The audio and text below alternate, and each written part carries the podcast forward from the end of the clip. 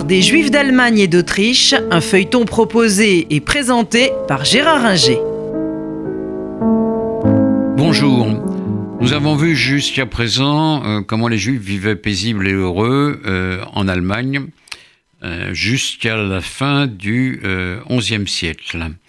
Mais les choses vont changer rapidement sous la pression de l'Église qui tend peu à peu à reléguer les Juifs euh, dans des ghettos, qui tend également euh, à leur supprimer euh, tous leurs droits pour bien montrer la déchéance des Juifs par rapport aux chrétiens, puisque les Juifs, c'est bien connu, sont les responsables de la mort du Christ, qu'ils refusent de voir que l'Église est le Vérus Israël, le véritable Israël. Et donc, euh, ces persécutions commencent à produire leurs effets.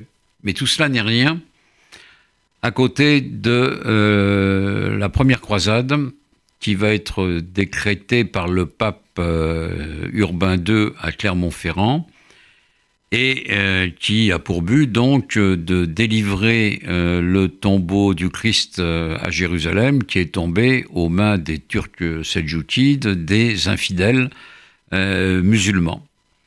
Alors, certains se disent, ben, si on va délivrer le tombeau du Christ qui a été tué par les Juifs, autant se débarrasser des Juifs qui se trouvent sur le chemin. Et on commence à assister à des troubles en France, les Juifs de France préviennent les Juifs allemands qui refusent de croire, ça rappellera une autre histoire, qui refusent de croire euh, à tout cela et qui considèrent qu'ils sont en sécurité en Allemagne. Mal leur en prend parce que euh, les euh, émotiers divers et variés massacrent les Juifs sur leur passage, euh, hommes, femmes, enfants, euh, euh, tous.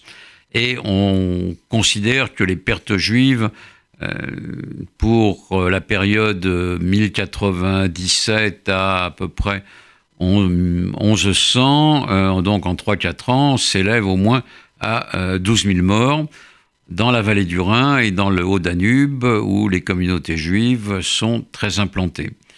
Et euh, les Juifs, pour la première fois, se retrouvent dans une situation désastreuse, essayent parfois de se défendre, euh, mais en vain, euh, tellement la populace locale veut s'en prendre à eux, à leurs richesses, et n'hésite pas à commettre les pires exactions.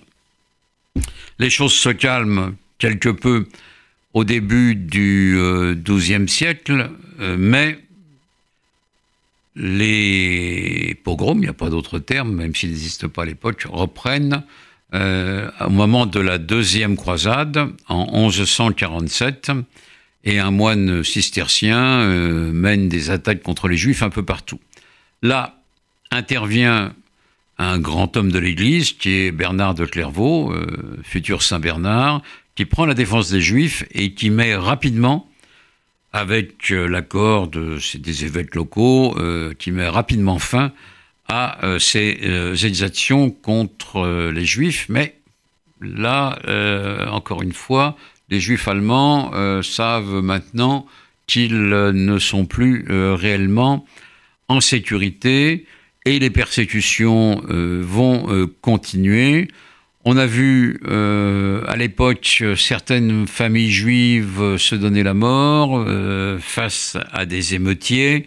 Euh, on voit des femmes tuer leurs enfants avant de se suicider plutôt que soit d'être massacrés par la foule, soit de devoir se convertir au christianisme. il faut bien voir que la plupart des juifs refusent la conversion au christianisme, euh, même si c'est pour avoir euh, la vie sauve.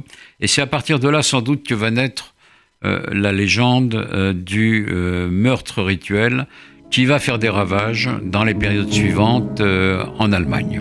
C'était l'histoire des Juifs d'Allemagne et d'Autriche, un feuilleton proposé et présenté par Gérard Ringer.